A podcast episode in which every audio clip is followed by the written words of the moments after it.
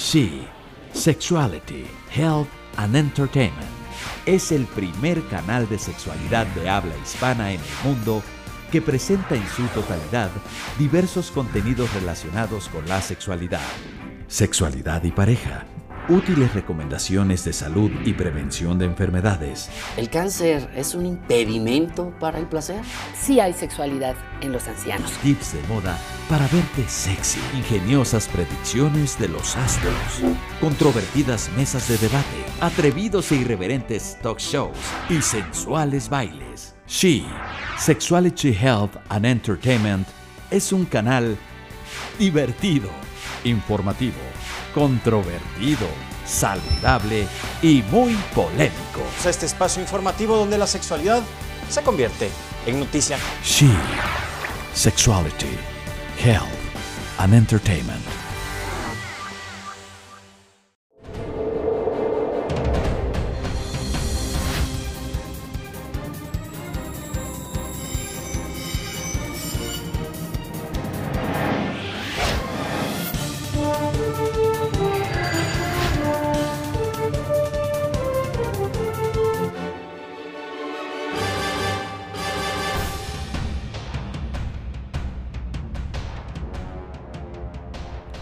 Hola amigos y amigas, yo soy Salvador Mendiola, poeta, periodista y catedrático.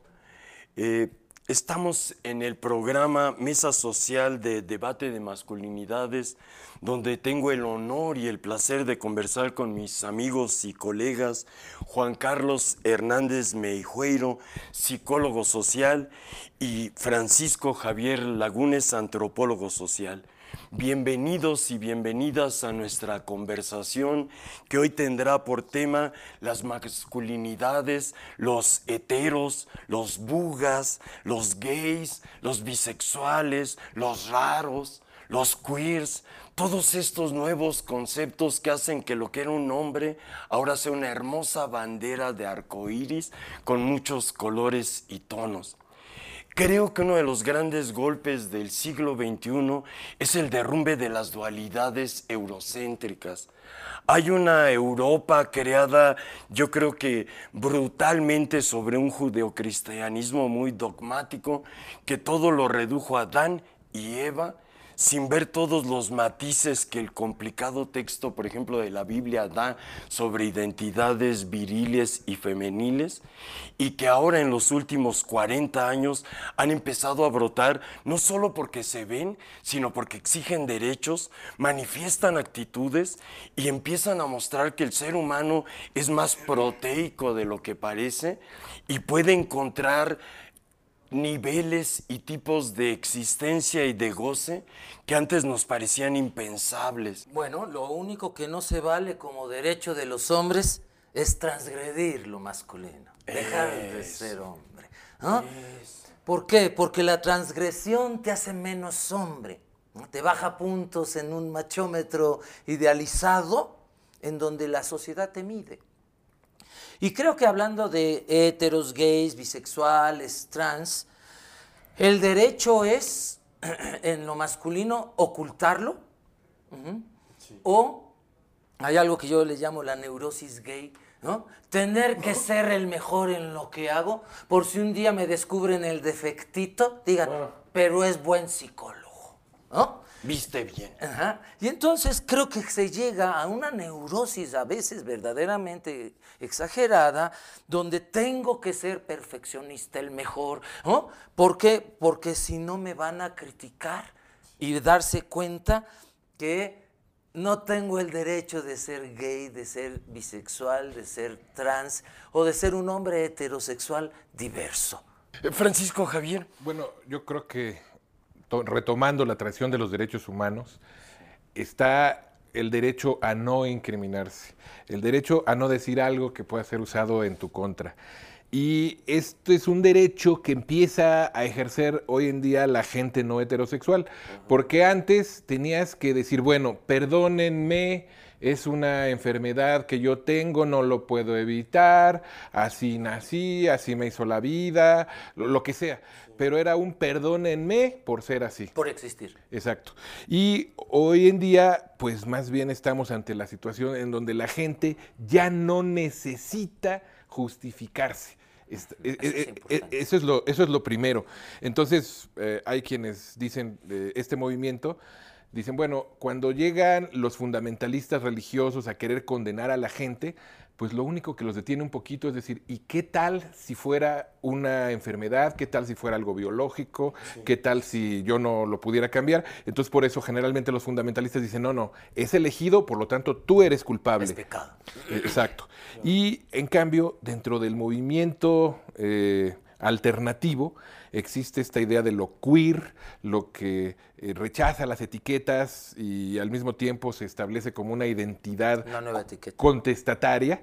Y eh, la, ho- hoy en día en ese movimiento la propuesta es ser queer por elección.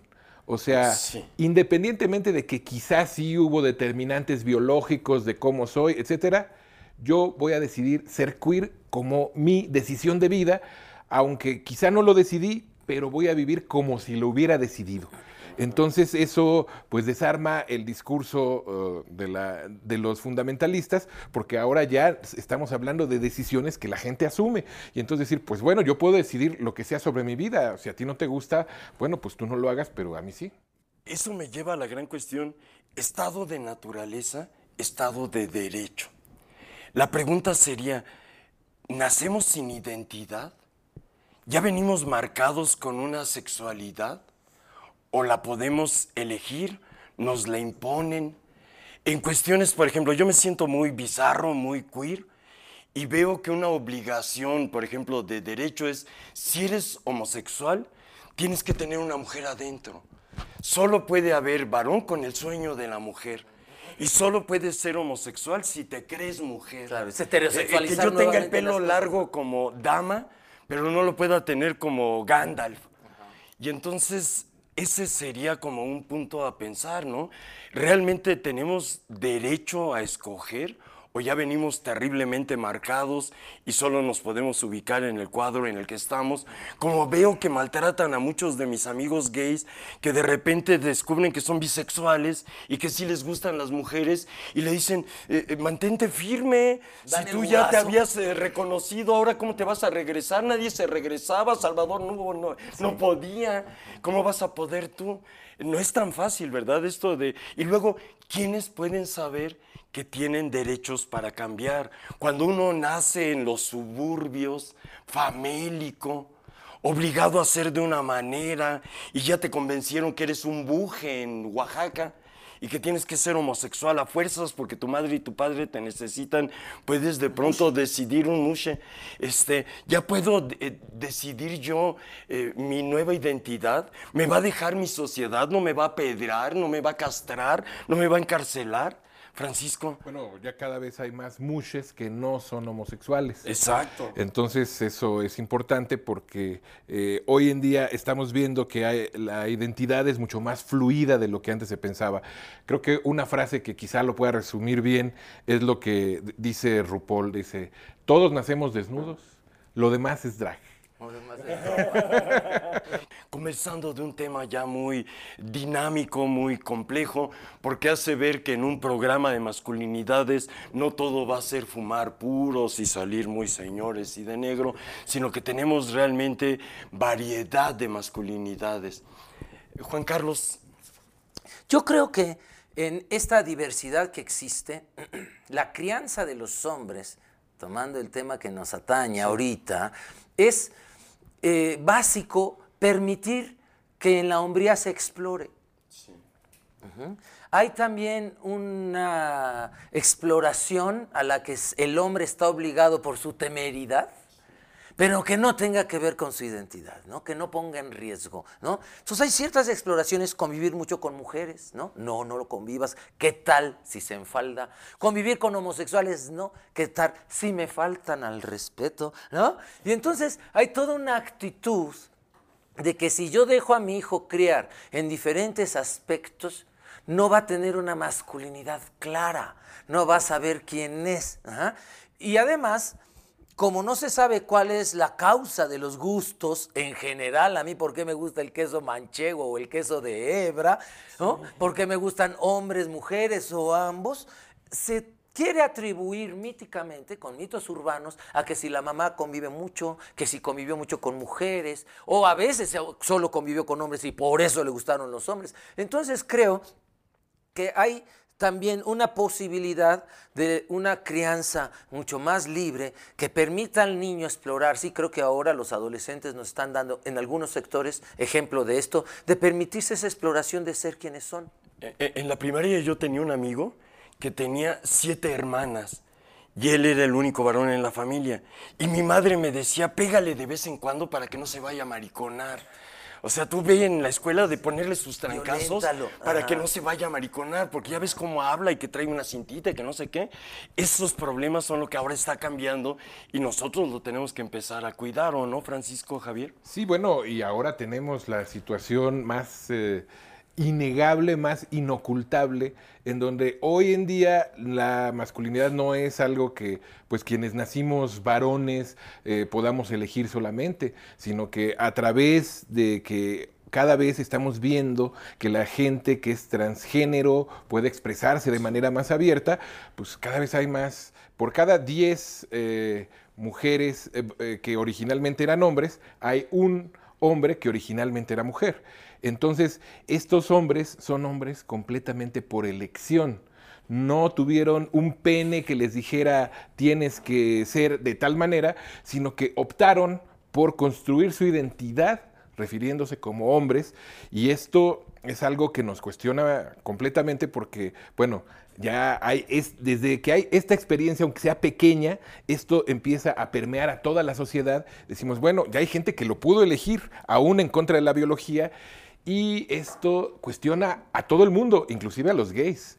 Porque de repente los gays, eh, pues les gusta a, veces a la, a la gente gay, pues le puede gustar a alguien, y de repente, ¿qué va a hacer esta persona gay cuando descubra que esa persona que le gustó es transgénero y que originalmente era biológicamente mujer? Entonces, ¿realmente lo que nos gusta es el género?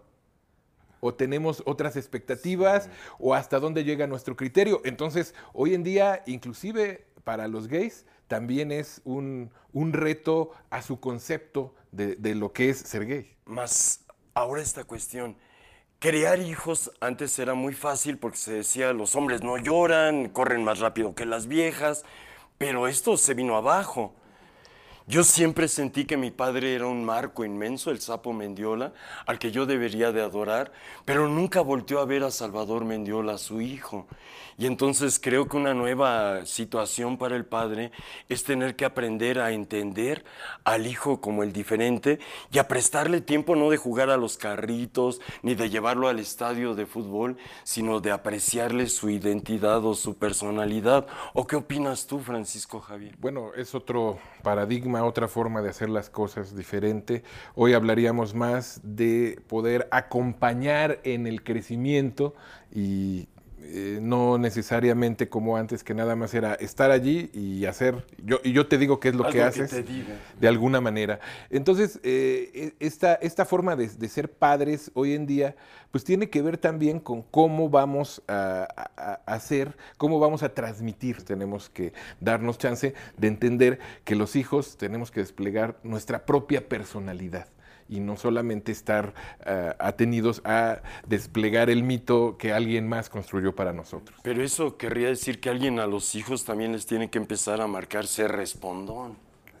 Fíjate que de ahí viene la palabra educar, de sacar hacia afuera, exducere, es guiar hacia afuera lo que hay dentro. Sí, No, no significa meter. meter información, Si no es una alcancía, ¿verdad? sino qué información sobre matemáticas, números necesitas tú para sacar tu talento matemático.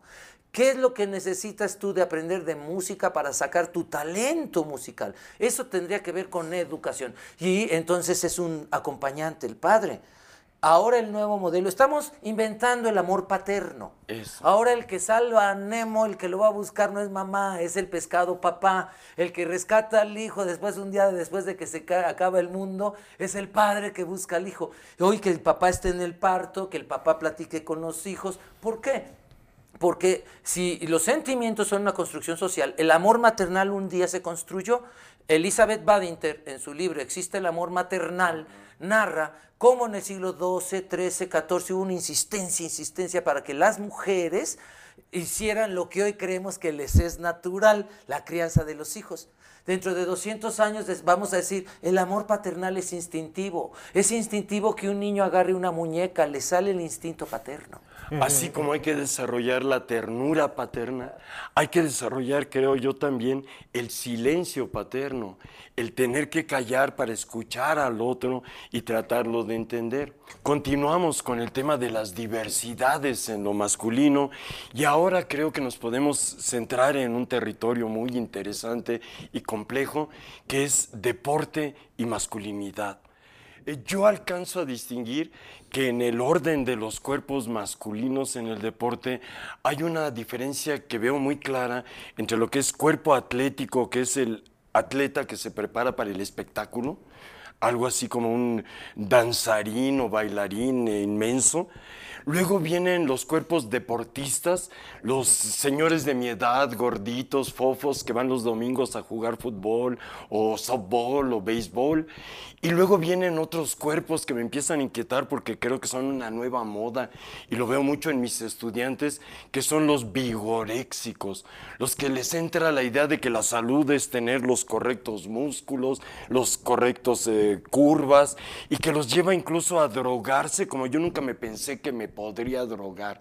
Yo siempre pensaba que las drogas eran para la cabeza y ahora descubro que hay drogas para que te crezcan las uñas, que hay drogas para que se te desaparezca el vello y esto crea pues nuevas modalidades de uso del cuerpo a la hora de lo que se llamaba el ejercicio con el mismo problema en sentido contrario de los cuerpos sedentarios, de este varón que creo que es el más dominante, que empieza a ser un panzón enorme viendo a otros vigoréxicos, a otros atléticos, a otros deportivos, loco de amor por las piernas, por los brazos, pero son cuerpos diferentes, ya no solo deseos sexuales diferentes, sino usos diferentes del cuerpo.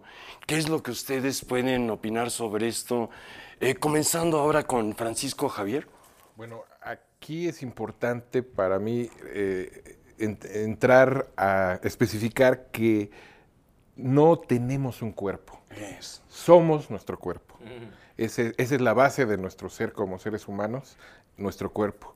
Hasta bíblicamente se supone que lo que es el cuerpo es eh, el barro con, con- con el espíritu vi- vivificante y, es, y eso, lo que somos, es esa, Esa mezcla. combinación. No, no, no es algo separado, etcétera. Entonces, a veces, eso es parte de lo que es ser seres humanos, solo insistimos en una parte de lo que somos y desarrollamos solo esa parte por diferentes razones. Y bueno, el cuerpo es el elemento de identificación más visible, más perceptible, es nuestra primera carta de, de identificación y de presentación, y entonces por eso es que en la masculinidad pues se le da un determinado peso. Y sí, pues hay, hay muchas tribus en, estas prácticas de, de cómo, cómo nos relacionamos con nuestro cuerpo. Eh, ciertamente hay, eh, hay casos, hay situaciones como eh, esta situación de que cuando alguien por su diferencia se siente que tiene algo que puede ser percibido como un defecto, dice, bueno, ok, si yo tengo algo me pueden discriminar, pero para evitarlo yo voy a tener el mejor cuerpo posible. Entonces así por lo menos me van a rechazar por el, no, no me van a rechazar por el cuerpo. Entonces es como un elemento de poder también. Claro. Juan Carlos. El atletismo visto desde la historia estaba en Grecia asociado a la belleza, no a la masculinidad. Las mujeres tenían la misma exigencia social de hacer ejercicio. Y eh, poco a poco, conforme Grecia se va haciendo machista, la era clásica, primero antes siglo VIII, siglo VII, las mujeres van perdiendo derechos con Solón, luego Pericles, etcétera. A las mujeres se les va a ir, eh, se abole el gineceo, que era una institución donde se les educaba incluso como guerreras o lo que fuera, y el gineceo va a terminar siendo la recámara más oscura de una casa, y entonces era una prisión de mujeres. Ya para Roma, el cuerpo atlético se exige a los hombres por la guerra. Eso llega a nosotros a través del cristianismo y hoy un hombre se le exige tener un cuerpo atlético, pero eh, fue muy interesante, por ejemplo, en mi caso, yo descubría que mucho de la masculinidad se enseñaba en el deporte. Exacto. Yo decidí no ser deportista porque descubrí que ahí estaba el machismo más brutal, que en el orden de los deportes masculinos es todavía en este momento realmente obligatorio ser macho. Es un cuidado el que tienen en las ligas de fútbol americano profesional, porque todos los deportistas de ese deporte se casen, sin importar tu orientación o lo que seas, tienes que estar casado. Y entonces ahora descubren que el atleta de alto rendimiento vive muy estresado y tiene a la familia como un desahogo. Y golpea hijos y golpea mujeres Claro. y se vuelve brutalmente machista. En ese aspecto creo que todavía el mundo en sí del deporte es muy, yo digo, falogocéntrico. No deja que haya realmente feminidad. Con una gran amiga, Hortensia Moreno, que estudia esto desde el feminismo, yo le digo es terrible porque el cuerpo atlético ya impuso un modelo viril. En mujeres, No hay forma de cuerpo Las de boxeadoras, sí. ¿no? Pero no hay nadadores sincronizados. Eh, eh, eh, Ana- Todavía no. nuestra corredora, Ana Gabriela Guevara, viendo sus pechos reducirse y no que se vuelvan redonditas, algodonosas y que ganen en un deporte, sino que ahí salió el macho, el pene erecto. Y creo que en el deporte la masculinidad todavía se conserva casi como no lo hicieron los griegos ni los romanos. Es un invento realmente patriarcal para que el modelo que ya nadie puede cumplir en lo social común, pues ahora lo tienes en las revistas, en el deporte ilustrado. Me, me da horror ver estas revistas, eh, ahora digo de, de- de- eh, eh, eh, Masculinas. calzones encuerados. Ahora los deportistas, la moda es que los retratan desnudos y para saber si es mujer le tienes que leer el nombre. Claro. Yo que era un niño perverso que gozaba con Kim Novak y Marilyn Monroe, ahora tengo que dudar qué voy a desear porque todos se ven como mi padre por la espalda. Y entonces ahí es de esas cuestiones donde creo que para las nuevas paternidades habrá que educar a los hijos y a las hijas para que se hagan su cuerpo también del deporte que les corresponda. Como esa dificultad de dejar que haya mujeres compitiendo con varones. U Mi homosexuales. padre decía, si en los 100 metros corren del mismo sexo, van a correr a la misma velocidad. Mientras los tengan separados, van a favorecer a los varones. Hoy conversamos sobre la diversidad del arco iris de las masculinidades. Ya no es un masculino, son muchos masculinos. Esto nos obliga por ejemplo, a los varones a reconocer nuestras vulnerabilidades. Antes éramos un pene erecto duro de hierro, ahora resulta que somos un humano con debilidades, con fracturas.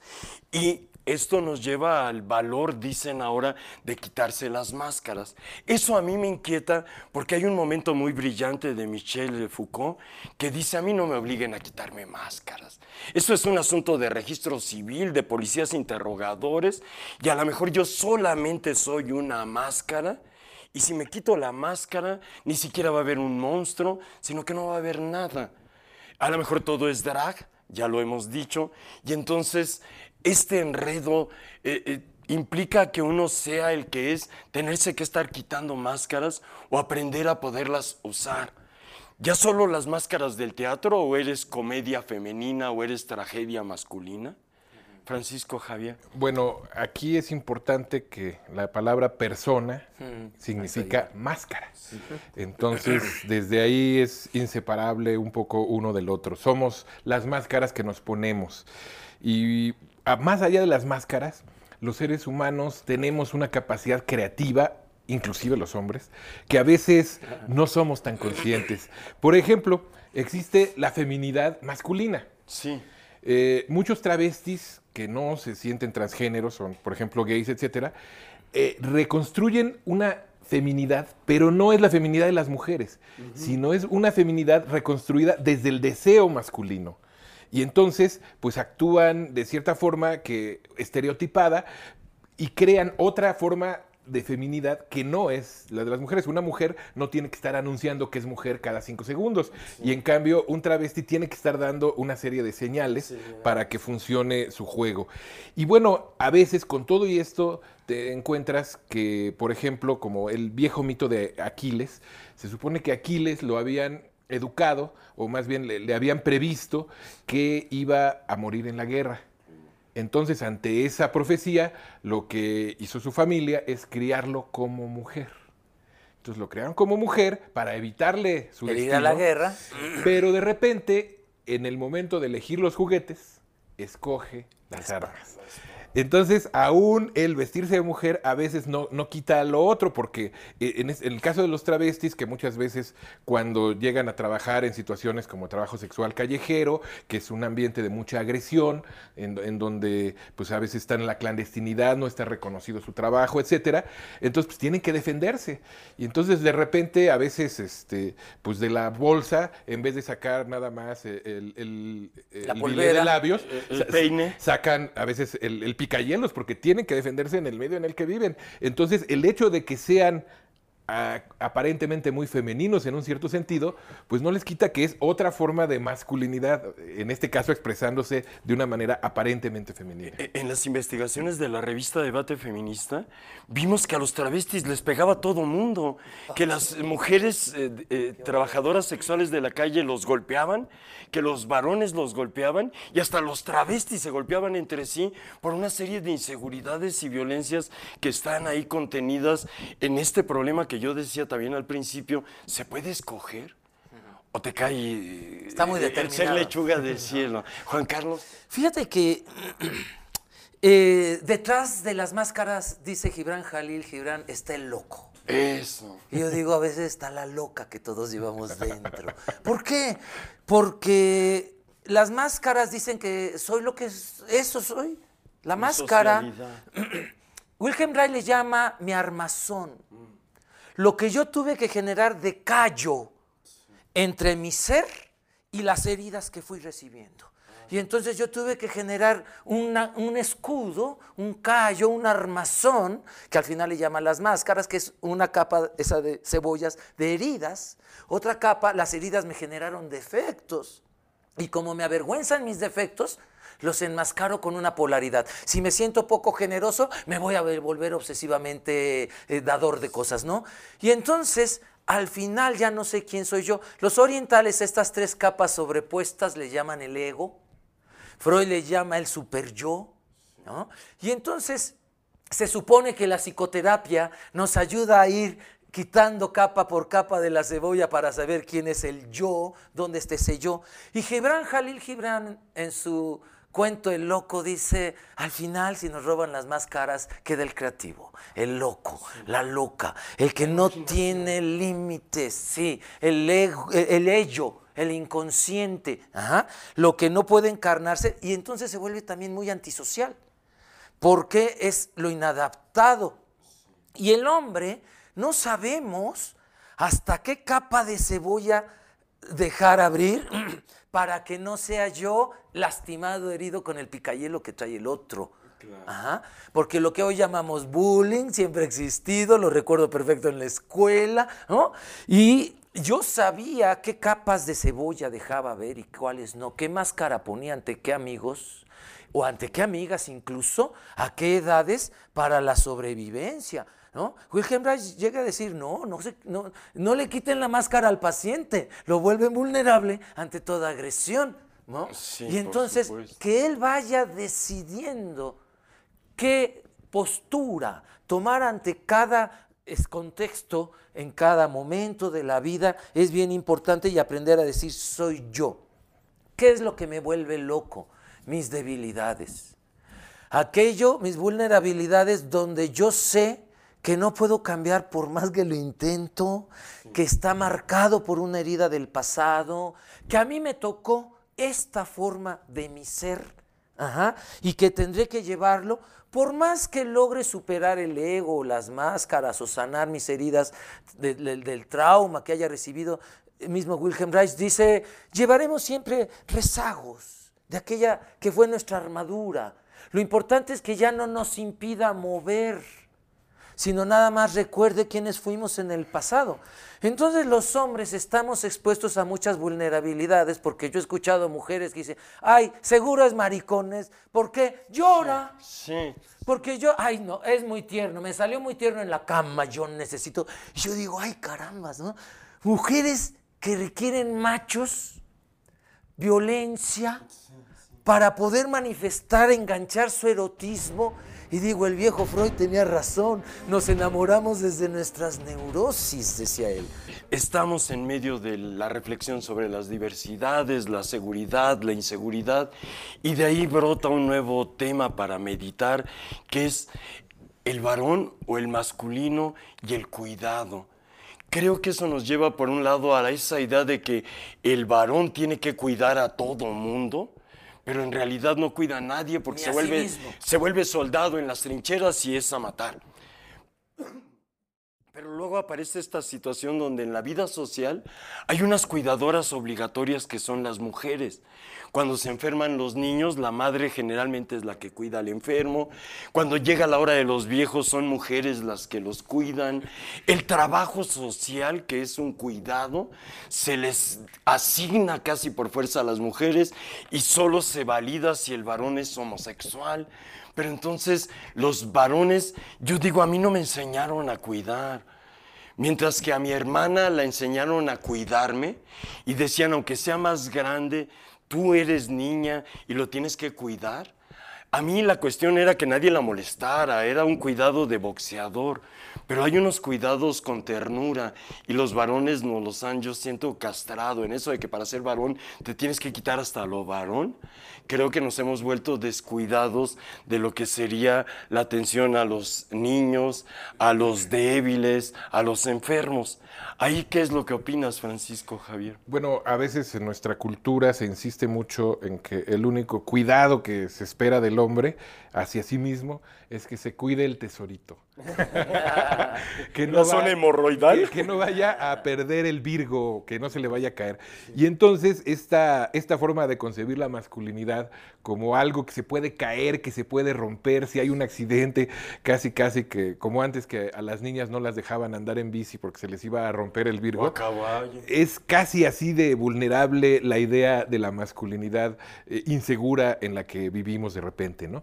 Entonces, eh, bueno, los hombres tenemos la misma capacidad de cuidar a otras personas, de cuidarnos mejor a nosotros, si no dejamos que esta, esta serie de prejuicios, de visiones, eh, se nos crucen en el camino y nos eviten eh, el, el poder ser efectivos, ¿no? Entonces, pues ahí el problema está en que si mostramos dónde eh, somos vulnerables, lo que más nos está importando, entonces ya no podemos proteger, ya no podemos ser el, el- el- el- guerrero, el guarura. Eh, eh, Juan Carlos. Fíjate que la palabra curare en latín quiere decir cuidar.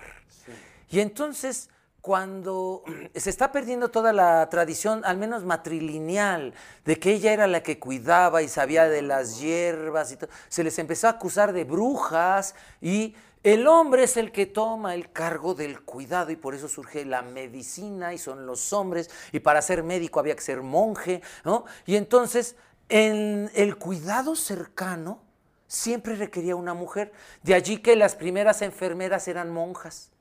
Porque el monje médico requería que la enfermera, a ver, por favor, cámbiale el cómodo a ese señor, por favor, ponle la inyección. Él decía el saber, ella sabía la práctica y la cercanía. Ajá. Y entonces quedó en, las- en la profesión, de hecho, la enfermería apenas la acaban de hacer licenciatura en México. Era una carrera técnica y muchos médicos sienten a las enfermeras sirvientas en los hospitales de ellos. Entonces creo que por allí el... Salud. Salud. Perdón. El cuidado, en el momento en el que eh, el hombre lo toma, aflora una parte de feminidad, esa ternura de closet que tú dices que muchos hombres traen. Y es solo en el momento de la intimidad del dolor, de que tú sabes que el otro está en el dolor, que el médico puede sacar una caricia que en náhuatl, en azteca se dice apapatzúa, ¿no? Es como apretar como la fruta, ¿no? La- le haces un La poquito dulzura, así, la dulzura, ¿no? Y entonces al hombre nos enseñaron por estereotipo solo a cuidar la masculinidad. Era lo que estaba a punto de perderse.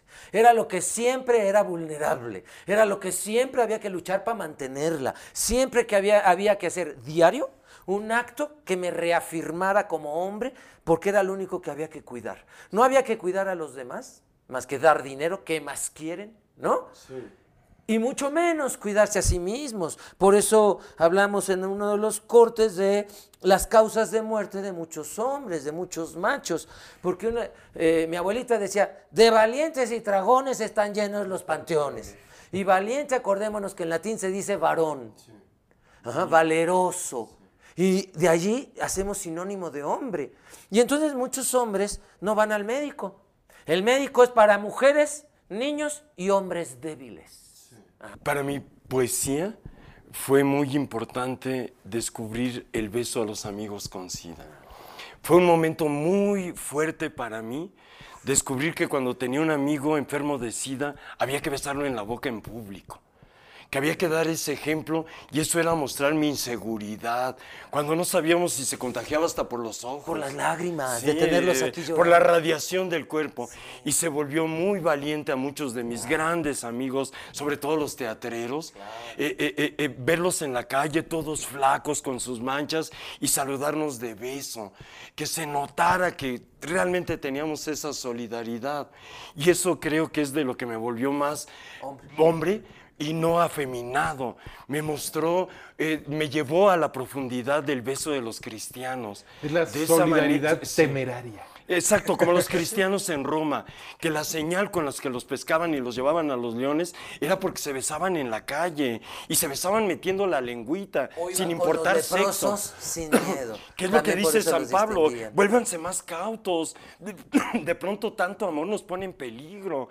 Y entonces eso es de lo que los varones también tenemos que aprender, a sentirnos en esta otra inseguridad de pues la solidaridad me vuelve cuidador de leprosos. Y como los grandes santos voy y lamo tu herida y la me la meto en la boca. Y entonces creo que es otra de las muchas funciones donde los padres varones tienen que educar a los hijos, Claro. que son de esas muestras de virilidad que enorgullecen el ser un macho. Claro, Y que no existía. Creo que es tiempo de empezar a buscar conclusiones sobre algo que hemos eh, caminado de forma muy diversa. Creo que la suma de los temas, de las inquietudes, de las emociones, yo me he sentido realmente conmovido en esta ocasión, nos apunta ya hacia lo que serían las alternativas de una nueva masculinidad. Creo que lo hemos planteado, lo hemos eh, dicho, hemos revelado secretos de nuestros corazones, nos hemos enmascarado y desenmascarado, y eso empieza a convertirse, pues yo diría, los viejitos de pelo blanco, tenemos que empezar a plantear las nuevas modalidades para los que van a venir después y llegarán a las tierras prometidas de nuevas libertades, nuevos amores, nuevas responsabilidades y sobre todo grandes cuidados. Eh, curar y cuidar es primero que nada responsabilidad, saber ser responsable por el otro, saber ser responsable por la historia, saber ser responsable por los errores.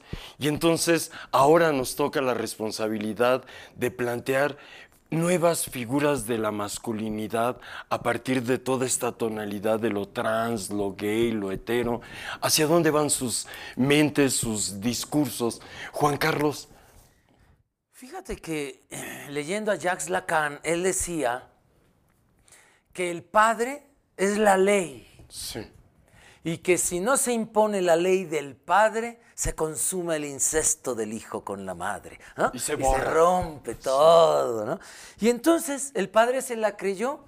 Y en México tenemos una cancioncita que dice, este, mante- eh, eh, tortillitas de manteca para mamá que está contenta. Tortillitas de salvado para papá que está Enojado. Y entonces a papá no se le permite más que llegar enojado a la casa.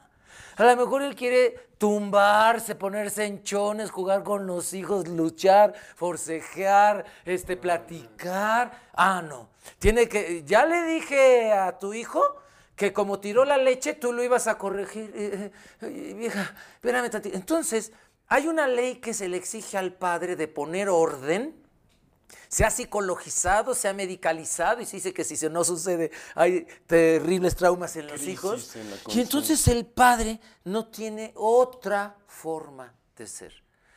Alternativa viene de lo que nace del otro. Alter en latín es otro.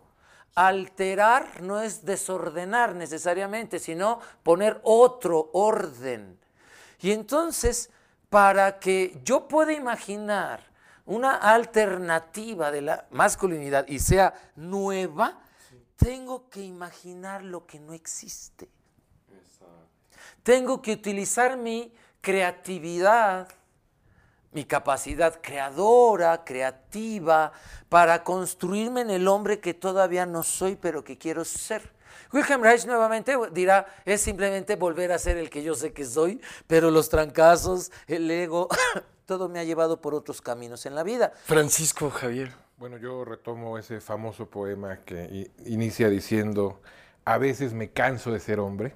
Ah, qué bonito. Hay que, pues, eh, tener siempre esta visión autocrítica de si estamos haciendo lo que queremos hacer. Y quiero, sobre todo, llegar a esta idea de la masculinidad desde la orilla, desde lo marginal.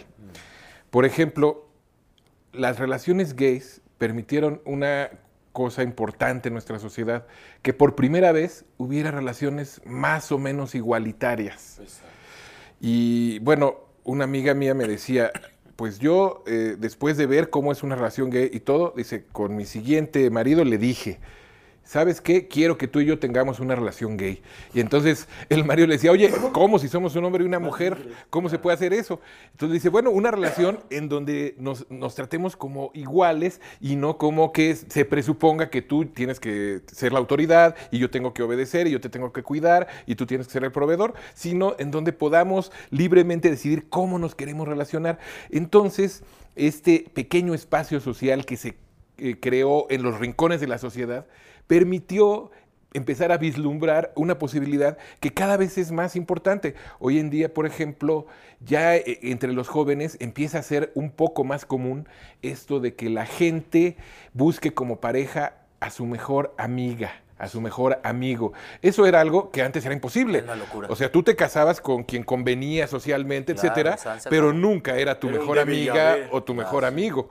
Y, bueno, a, raíz de esta, de, esta posibilidad, que bueno, tampoco es de todos los gays, sino se, empezó a dar en ese ámbito, hoy eh, hemos podido ver que hay otras formas de vivir. Y yo para cerrar esta sesión, pues eh, lo que me siento es muy orgulloso de eh, mi feminismo. En mis utopías de las que me enamoré en el siglo XX, fueron la utopía de la anarquía, la ut- utopía del comunismo y la utopía del feminismo. Eh, la anarquía me llevó, y lo veo ahora en el siglo XXI, al pasado más bárbaro y simiesco de los humanos. Andar asaltando tiendas para robar papitas fritas. El comunismo terminó en campos de concentración, en eh, gulags, en crímenes horrendos. Y el feminismo no destruyó nada y de pronto abrió una puerta enorme hacia el futuro que ahora me tiene temblando porque el futuro es tener que imaginar, el futuro es tener que crear. Y no hay papá del que me agarre para entrar a cómo educar a mis nuevos hijos, no hay mamá que me cuide si me voy a enfermar eh, de Alzheimer o lo que venga. Y entonces yo creo que las nuevas masculinidades es olvidar las masculinidades que es salir de los binarios de esta facilidad maniquea, dualista, y empezar a encontrar a los seres humanos, al corazón que late realmente una sola vez en una vida, y ahí pues decir, Gracias Juan Carlos, gracias Francisco Javier, gracias al equipo que nos tiene sostenidos en el aire virtual, gracias amigos y amigas por su paciencia y asistencia a este su programa que es la Mesa Social de Debate sobre Masculinidades. Les agradece el estar ahí su amigo Salvador Mendiola. Hasta pronto. Sí, si no ya nos verán Gracias, condenados de Krypton en el mundo virtual de la nosfera nos bajarán. Qué bonito. Este estuvo emotivo, este estuvo muy humano.